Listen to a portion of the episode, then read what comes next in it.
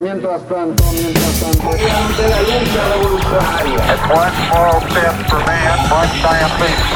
Mi primer sueño es jugar en el mundial. La casa está en orden. Una hermosa nos avisa que todos fueron apuñalados. Un sistema de vuelos espacial.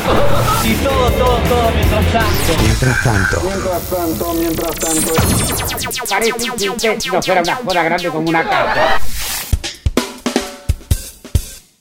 Es el año 1972 y Argentina siente los embates dictatoriales con Agustín Lanusse en el poder. La persecución política y la censura es una constante en tiempos donde la violencia es latente y las puebladas, mediante el descontento generalizado, toman mayor vigor y se suceden el cordobazo, el rosariazo y el viborazo, acontecimientos que dejan de manifiesto el mal accionar de las Fuerzas Armadas en el poder. Mientras tanto, el viernes 13 de octubre del mismo año, un grupo de rugbyers, cultos, católicos y valientes de Uruguay se dirige a Chile para jugar su deporte predilecto. Pero al sobrevolar las montañas, algo cambió para siempre. El vuelo 571 de la Fuerza Aérea Uruguaya cae en plena cordillera de los Andes, que había recibido la nevada más intensa de los últimos 20 años, dejando estupefacto al continente entero.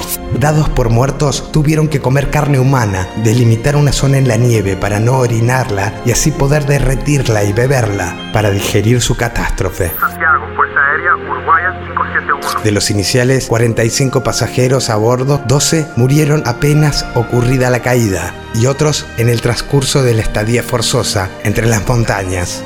Tras 72 días y con el comienzo del deshielo, dos de ellos logran cruzar hasta los verdes valles chilenos y pedir ayuda. Es así, como ve la luz el denominado Milagro de los Andes, con 16 sobrevivientes. El caso estremece al mundo y los rumores de canibalismo no pueden contra lo heroico de estos hombres.